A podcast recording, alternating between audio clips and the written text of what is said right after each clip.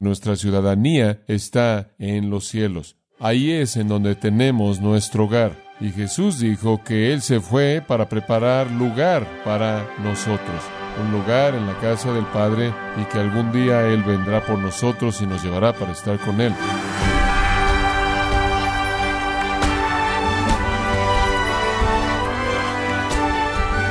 Bienvenido a su programa, gracias a vosotros, con el pastor John MacArthur. Tal vez usted pensó que en el cielo su recompensa sería disfrutar de las cosas que siempre disfrutó en esta vida de forma perfecta. Y por supuesto, todas sus relaciones serán ideales, sin emociones lastimadas, sin discusiones, sin aflicción. Pero ¿es eso lo que realmente se trata el cielo? Veamos hoy lo que la palabra de Dios dice en gracia a vosotros con el pastor John MacArthur en la serie titulada El cielo. Estamos viendo la pregunta, ¿qué haremos en el cielo? ¿Qué haremos? ¿Qué estaremos haciendo por la eternidad? La primera cosa que dijimos es que adoraremos a Dios y a Cristo, esto es, adoraremos. El cielo es un lugar de adoración. En segundo lugar, señalamos que reinaremos con Dios, reinaremos con Cristo.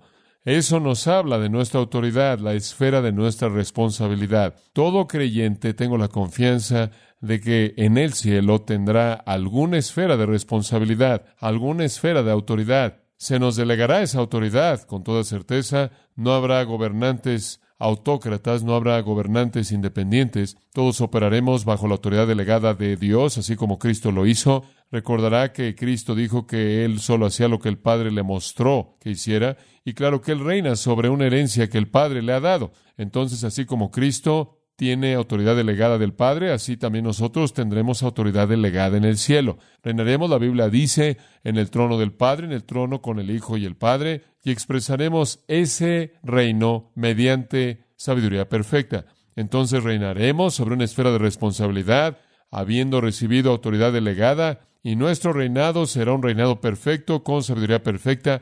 Nunca cometeremos un error, nunca evaluaremos algo de manera equivocada, nunca erraremos. Todo lo que hagamos en nuestra esfera de responsabilidad será perfecto y correcto. Ahora, fuimos entonces salvados para ser adoradores. Pero también es verdad que Cristo no solo nos salvó para hacernos adoradores, sino que nos ha salvado para hacernos gobernantes y vimos el hecho de que hay varias porciones en las Escrituras que se relacionan con el hecho de que seremos gobernantes en el cielo.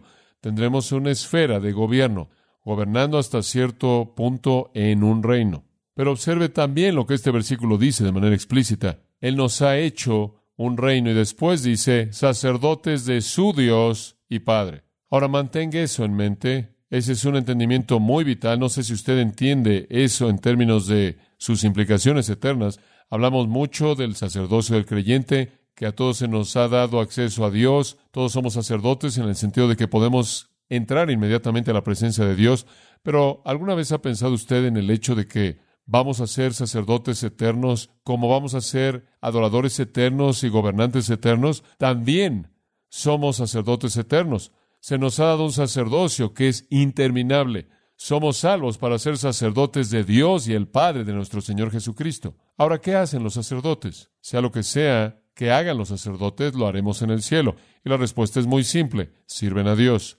Entonces, el siguiente punto que quiero que usted escriba conforme usted está pensando en esto, en tercer lugar, en el cielo serviremos a Cristo y serviremos a Dios. La primera cosa que vimos, alabaremos. La segunda cosa, reinaremos. En tercer lugar, serviremos serviremos. Y usemos la palabra deber. Seremos llamados a adorar, seremos llamados a la autoridad y seremos llamados al deber. ¿Qué hacen los sacerdotes? Los sacerdotes sirven a Dios. Cuando Ana deseó dedicar la vida de su hijo, un regalo de Dios llamado Samuel, él tomó ese hijo pequeño cuando él había sido destetado y lo entregó al sumo sacerdote, colocó a Samuel en la casa de Dios y lo dejó ahí por el resto de su vida realmente hasta que él había madurado como un hombre. Él fue un regalo para la casa de Dios con el propósito de servir a Dios. Y eso es lo que los sacerdotes hacen. Sirven a Dios. Ofrecen sacrificios y ofrendas y servicio a Dios. La clave es servicio. Prestan servicio a Dios. Pero hay otro elemento de ese servicio que quiero enfatizar. Lo que los sacerdotes hacen es servir a Dios en intimidad, en intimidad. En el antiguo pacto, usted lo sabe bien, que el sacerdote tenía una relación única con Dios. De hecho, el Antiguo Testamento enseñó que ningún israelita común y corriente podía acercarse demasiado a algo que simbolizara a Dios. Ningún israelita común y corriente podía acercarse a cosas que eran símbolos de la presencia de Dios. E inclusive los levitas solo podían acercarse hasta cierto punto, se encargaban de las cosas de la adoración, pero no podían acercarse tanto como los sacerdotes podían. Solo ellos podían servir a Dios en intimidad. Los levitas servían a Dios, los coatitas servían a Dios al transportar el arca del pacto, todo el pueblo de Israel servía a Dios en muchas, muchas maneras, pero los sacerdotes servían a Dios en intimidad, en intimidad. Cualquier persona que no fuera un sacerdote, que tocaba cosas sagradas, moría. Solo los sacerdotes podían acercarse a Dios y únicamente el sumo sacerdote podía entrar al lugar santísimo y solo una vez al año y únicamente por un tiempo breve y únicamente después de haber atravesado por una gran limpieza ceremonial y una limpieza verdadera de corazón podía entrar a la presencia de Dios. Los sacerdotes entonces de manera única podían servir a Dios en intimidad, pero bajo el antiguo pacto esa intimidad estaba limitada. En números, ahí tiene usted una discusión de aquellos que violaron el cargo sacerdotal. Dice que Moisés envió un citatorio a Datán y Abiram, los hijos de Eliab, y dijeron, no vendremos, no es suficiente que nos has sacado de una tierra que fluye con leche y miel para que moramos en el desierto, pero también quieres enseñorarte de nosotros. Y usted se acuerda de la historia que sigue de Coré y el resto de ellos que entraron al cargo sacerdotal y los resultados trágicos cuando fueron castigados terriblemente, terriblemente. Ahora, estas personas que invadieron el cargo sacerdotal cuando no tenían derecho a hacerlo, se acercaron a Dios más allá de la barrera que debería haberlos limitado. Únicamente los sacerdotes podían acercarse tanto como ellos. Levítico capítulo 16 nos dice que el sumo sacerdote únicamente podía acercarse más que el resto de los sacerdotes y eso únicamente una vez al año. No obstante, en el antiguo pacto, la característica que aparta al sacerdote es intimidad, comunión, cercanía a Dios. Ahora, en el nuevo pacto, ¿qué sucedió? Cuando Jesucristo murió en la cruz, el velo del templo fue rasgado de arriba hacia abajo. El lugar santo en el templo en Jerusalén quedó abierto, el lugar santísimo quedó abierto a todo mundo y Dios mediante una ilustración vívida, estaba diciéndole a todos aquellos que creen en mi Hijo, ahora pueden entrar en mi presencia. Entonces, en el nuevo pacto, todo creyente es un sacerdote y todos tenemos acceso a Dios. Somos un real sacerdocio. Literalmente, 1 Pedro 2.9, somos llamados a la luz admirable de Dios. Ahora simplemente piensa en eso. Somos llamados a la luz admirable de Dios. ¿Qué significaba eso para un judío? Eso era entrar a la Shekinah, la cual en el antiguo pacto los habría consumido. Pero en el nuevo pacto, debido a que Cristo ha abierto nuestro camino, literalmente entramos a su luz admirable porque Dios nos llama a su luz, porque como Pedro dice, somos pueblo, subraya esto, de posesión de Dios. Mismo versículo, 1 Pedro 2.9. Real sacerdocio, pueblo adquirido por Dios, llamados por Dios a su luz admirable. Entonces, bajo el nuevo pacto, todos disfrutamos de intimidad, todos tenemos acceso. Esa es la razón por la que el escritor de Hebreos dice, acerquémonos confiadamente al trono de la gracia. Entramos confiadamente a la presencia de Dios para tener comunión con Él y a partir de esa comunión íntima le servimos. Esa es la razón, amados, por la que no hay sacerdocio. No hay sacerdocio especial. No hay cosa tal como un sacerdote en la iglesia quien de alguna manera es un intermediario entre nosotros y Dios. No existen intermediarios como esos.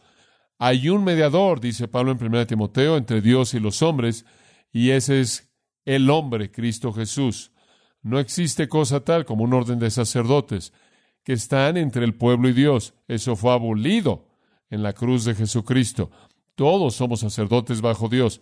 Todos somos un real sacerdocio y todos tenemos comunión con Dios en intimidad y no necesitamos un sacerdote intermediario para acercarnos a Dios a favor nuestro. Pero algún día en el cielo seremos sacerdotes perfectos. Y escuche este pensamiento, no solo nos acercaremos al trono de la gracia, iremos más allá del trono de la gracia, el cual Tomás Manton, el gran puritano, dice, es el patio del cielo y nos acercaremos al trono de gloria. Podremos ir al trono de gloria, no solo el trono de gracia.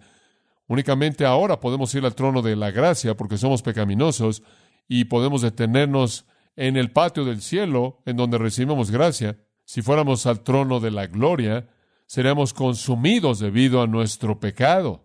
Pero algún día, cuando dejemos este mundo y vayamos al cielo y estemos en un estado perfeccionado de cuerpo y alma, nosotros en nuestro estado perfeccionado seremos sacerdotes perfectos que iremos más allá del patio del cielo, el trono de la gracia, hasta el trono de la gloria. Le daremos servicio eterno a nuestro Dios viviente, disfrutaremos de intimidad eterna y perfecta con Dios. Dice en Apocalipsis que Dios vivirá con nosotros y nosotros viviremos con Él. Él literalmente va a levantar su tienda con nosotros. Dice que todo el cielo es un templo y toda persona es un sacerdote y Dios ocupa la totalidad de ese cielo eterno. Es un gran cielo eterno infinito en el que Dios lo llena con su presencia y nosotros ministramos como sacerdotes a Él. El templo de Dios y el templo del Cordero es tan vasto como el cielo eterno infinito y somos sus sacerdotes, piénselo somos sus sacerdotes. Y alguien dirá, bueno, ¿qué es lo que hacemos? Y la respuesta es lo que Él quiera que hagamos, de manera dispuesta, feliz y perfecta. En Isaías 58, un par de versículos podría ayudar a expander su entendimiento. Dice en el versículo 13, si debido al día de reposo vuelves tu pie de cumplir tu propio placer en mi día santo y llamar al día de reposo un deleite, el día santo de Jehová es honorable, y lo honraras, desistiendo de tus propios caminos, de buscar tu propio placer y hablar tu propia palabra, entonces te deleitarás en Jehová y yo te haré estar en las alturas de la tierra y te alimentaré con el legado de Jacob tu padre, porque la boca de Jehová ha hablado. Ahora dice usted, ¿qué está diciendo eso? Ahora escuche con atención. Permítame volver a leer esto. Este es el deseo de Dios para nosotros. Si debido a que es el día de reposo, vuelves tu pie de cumplir tu propio placer en mi día santo. Esto es lo que Dios siempre ha querido. Él siempre ha querido que aquellos que lo representan hagan su servicio. Y si llamas al día de reposo un deleite, el día santo del Señor honorable, y lo honras, desistiendo de tus propios caminos, de buscar tu propio placer y hablar tu propia palabra, entonces te deleitarás en el Señor y te haré elevarte en las alturas de la tierra. Eso es lo que Dios está buscando. Y eso es lo que va a pasar en el cielo. Vamos a volvernos de manera total de cualquier cosa que sea nuestro propio placer. Llamaremos al día de reposo de la eternidad un deleite. Llamaremos el día eterno santo del Señor honorable. Desistiremos de todos nuestros propios caminos y desistiremos de buscar nuestro propio placer y de hablar nuestra propia palabra y nos deleitaremos de manera total y eterna en el Señor y su servicio y Él nos hará elevarnos sobre las alturas de la tierra. Ese es el reposo, el reposo sacerdotal al que entramos en el cielo. Y cuando hablamos de eso como un reposo, un reposo de día de reposo, no es el reposo que significa que no hacemos nada, es el reposo que significa que no nos cansamos, no somos débiles, no nos distraemos, no somos interrumpidos en nuestro servicio eterno a Dios, nuestro servicio eterno a Dios. Serviremos a Dios, eso es lo que hacen los sacerdotes. Ahora, para reforzar esto a partir de textos específicos, Vayamos al final de la Biblia, el libro de Apocalipsis, por un momento, y veamos lo que la Biblia dice acerca de nuestro servicio en el cielo. Veamos Apocalipsis capítulo 7. Aquí en este séptimo capítulo se nos presentan algunas personas, en el versículo 9, una gran multitud que nadie podía contar, de toda nación y toda tribu, y pueblos y lenguas, estando de pie ante el trono, delante del Cordero, vestida en túnicas blancas y ramas de palmeras estaban en sus manos, clamaban en alta voz, diciendo, la salvación es de nuestro Dios que está sentado en el trono y del Cordero. Y aquí están todos los redimidos en el cielo y están alabando a Dios y exaltando a Dios. Y todos los ángeles que estaban alrededor del trono y todos los ancianos, las cuatro criaturas vivientes, cayendo postrados sobre su rostro delante del trono, adoraron a Dios diciendo, Amén, la bendición y la gloria y la sabiduría y la acción de gracias y el honor y el poder sean para nuestro Dios por los siglos de los siglos. Amén. Y uno de los ancianos respondió diciéndome, estos que están vestidos en ropas blancas, ¿quiénes son y de dónde han venido? Y yo le dije, Señor mío, tú sabes. Y él me dijo, estos son los que salen de la gran tribulación y han lavado sus ropas y las han hecho blancas en la sangre del Cordero. Esta multitud en particular son los redimidos del periodo de la tribulación, ese periodo de siete años de juicio después del rapto de la iglesia. Y estos redimidos han salido de la tribulación habiendo lavado sus ropas y las han hecho blancas en la sangre del Cordero, esto es, son salvos. Por esta razón, versículo 15, véalo, están delante del trono de Dios. ¿Y qué hacen? Como verdaderos sacerdotes, les sirven que día y noche en su templo. Y aunque no hay día y noche, usted tiene la idea de la especie de terminología terrenal. Les sirven continuamente. Y el que está sentado en el trono esparcirá su tabernáculo sobre ellos, o su tienda, y no tendrán más hambre, ni tendrán más sed, ni el sol los afectará, ni el calor, porque el Cordero en el centro del trono será su pastor y los guiará a fuentes de agua de vida, y Dios enjugará toda lágrima de sus ojos. Ese es el reposo del servicio. No hay lágrimas, no hay agotamiento, no hay calor, no hay hambre, no hay sed. Ahí estamos cerca del trono de Dios, cerca del trono de Cristo, protegidos por la presencia de Dios, en la presencia del Cordero, quien es nuestro pastor y nuestra guía. Eso es servir como sacerdotes en intimidad. ¿Lo ve usted? Esa es la intimidad del cielo. Le servimos día y noche en su templo, y Dios, quien está en el trono, esparce ese tabernáculo sobre nosotros. Nunca estamos fuera de su presencia. Y el Cordero está en el centro de todo. La palabra servir aquí es la tregua, significa servicio sacerdotal, el servicio que se da por un sacerdote en intimidad a Dios. Puedo añadir una nota a pie de página que le va a ayudar a entender lo que estoy diciendo. En el cielo, no nos serviremos los unos a los otros como tales, serviremos a Dios. Usted no me necesitará a mí y yo no lo necesitaré a usted para poder llenar alguna carencia en su vida. ¿Entiende eso? No vamos a necesitar servirnos unos a otros de la manera en la que lo hacemos ahora, lo cual en un sentido edifica las debilidades unos de otros en áreas de necesidad. No tendremos esa necesidad, debido a que todos seremos perfectos y glorificados, y como Cristo, todo nuestro servicio será servicio directamente a Dios. Esa es la razón por la que nunca dejaremos su presencia. Siempre seremos como sacerdotes, cuyo deber consumado y completo es servir a Dios. Servicio sacerdotal. Ahora vayamos a Apocalipsis capítulo 22, el último capítulo de este maravilloso libro profético, y encontramos palabras que no son desconocidas, son muy parecidas a lo que acabamos de leer. Versículo 1, me mostró un río del agua de la vida, claro como el cristal, saliendo del trono de Dios y del Cordero. En medio de su calle, en ambos lados del río, había un árbol de vida, dando doce tipos de fruto, dando su fruto cada mes. Las hojas del árbol eran para la sanidad de las naciones, y ya no habrá más maldición, y el trono de Dios y del Cordero estará ahí, y sus siervos que le servirán. De nuevo, la misma palabra dulos latreo, esclavos que realizan servicio sacerdotal. Serviremos como sacerdotes a Dios. Nunca estaremos fuera de su presencia. Estaremos ahí ante el trono de Dios, ahí ante el trono del Cordero. En el versículo 4, y veremos su rostro, y su nombre estará en nuestras frentes. De alguna manera Dios nos va a marcar con su propio nombre, como aquellos sacerdotes que le pertenecen a Él. Y no habrá más noche, no habrá necesidad de luz, o de lámpara o de la luz del sol, porque el Señor Dios los iluminará y reinarán por los siglos de los siglos. Ahí está el otro elemento. Reinamos para siempre, servimos como sacerdotes para siempre. Servicio sacerdotal. Esto es tan emocionante, tan emocionante. Me da tanto gusto oír esto. No podré imaginar algo peor que simplemente estar en algún lugar por toda la eternidad sin hacer nada. Simplemente no tiene sentido. ¿Por qué? Porque hay algo en la naturaleza humana, algo en la imagen de Dios que está en mí, que necesita servir, que necesita hacer algo. Necesito en primer lugar, en mi estado perfeccionado, hacer algo para Dios quien me redimió. De hecho, de manera personal, creo que es obvio que cuando usted es cuerpo y alma perfeccionado en la presencia de Dios, usted literalmente estará consumido para siempre con un deseo motivador contundente de servir a Dios.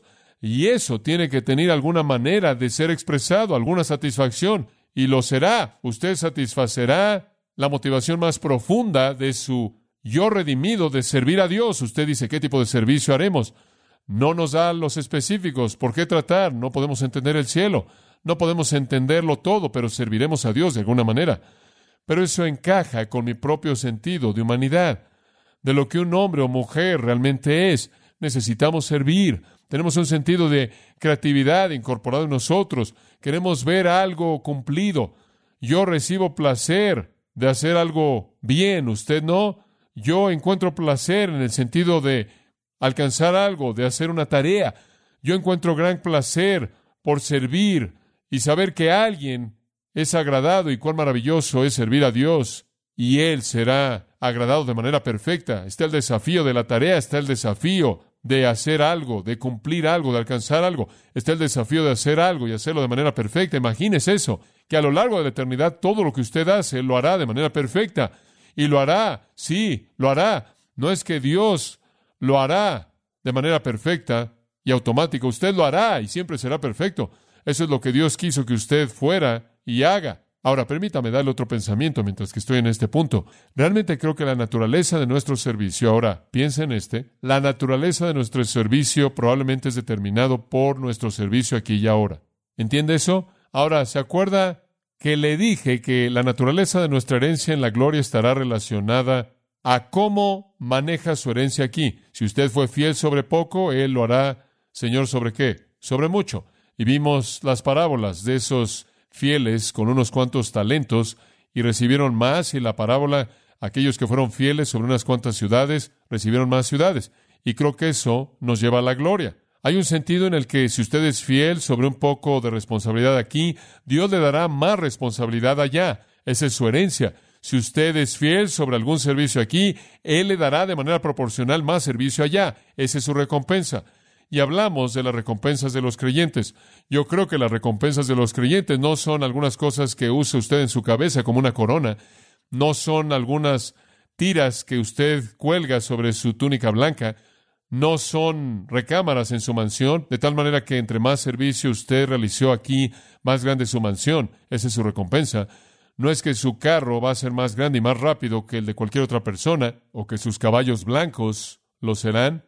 Yo creo que su recompensa en el cielo va a ser una capacidad de servicio y entre mayor su compromiso es al servicio aquí, mayor la capacidad que Dios le dará a usted allá para que usted pueda expresar en una capacidad mayor su servicio a Dios. La capacidad para el servicio eterno es, creo yo, la esencia de lo que su recompensa será. No va a ser un sombrero que usted use, no van a ser tiras sobre su túnica, no va a ser una casa en la que usted se ve que se va mejor que la casa de cualquier otra persona.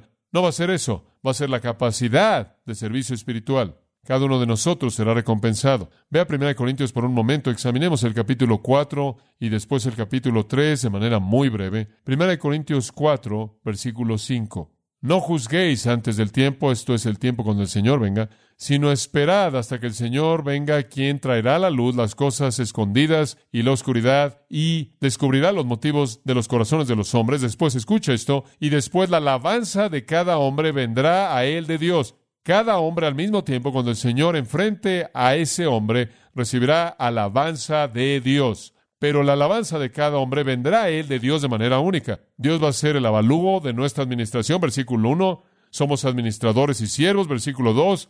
Los administradores deben ser fieles. Versículo 3, no me importa cómo me juzgan o inclusive cómo me juzgo. Versículo 4, inclusive yo ni siquiera sé que hay algo en contra de mí mismo, dejo el juicio en manos de Dios. El día vendrá cuando Él juzgue mi motivo y Él va a juzgar mi servicio y Él me va a dar su alabanza. Entonces Dios tiene el plan de recompensar a todo creyente. Por favor, observe, la alabanza de todo hombre vendrá a Él de Dios. Todo creyente recibirá alabanza de Dios, todo creyente recibirá una recompensa. Las recompensas pueden diferir. Usted notará, de regreso en el capítulo 3, que la obra que realicemos puede diferir también. Usted recuerda que él dice en este capítulo, llegando al versículo 12, si algún hombre edifica sobre el fundamento, eso es Cristo, con oro, plata, piedras preciosas, madera, heno, hojarasca, la obra de todo hombre se volverá evidente, seremos todos recompensados, pero todos seremos recompensados de manera diferente. Algunas de nuestras obras serán oro, algunas plata, algunas piedras preciosas, algunas madera, algunas heno y hojarasca. Madera, heno y hojarasca no son malas, no son impías, no son malas, simplemente no tienen tanto valor. De hecho, tienden a quemarse. Todos seremos recompensados y recibiremos alabanza de Dios, pero cada uno será recompensado de manera diferente según el servicio que hemos prestado. Y la recompensa, creo yo, será la capacidad para servir a Dios en la gloria. Y eso, creo yo, es señalado para nosotros en esas parábolas en donde aquellos que fueron fieles sobre poco recibieron más. El siervo que se encargó de unos cuantos talentos recibió el doble de eso por el Señor que lo recompensó. El siervo a quien se le dieron cinco talentos se le dio el doble por el Señor que lo recompensó. Lo que hacemos con nuestro privilegio al servir aquí determinará lo que Dios hace con nosotros al dejarnos servirlo allá. Y en esas parábolas de los siervos que encontramos en Mateo y Lucas, recordamos que en cada caso, cuando el Señor regresó a recompensar a sus siervos, Él los recompensó en proporción al darles una mayor esfera de servicio, mayor esfera de dominio. Y entonces gobernaremos y serviremos en relación a cuán fielmente hemos cumplido con nuestra responsabilidad de gobierno aquí, nuestro servicio aquí.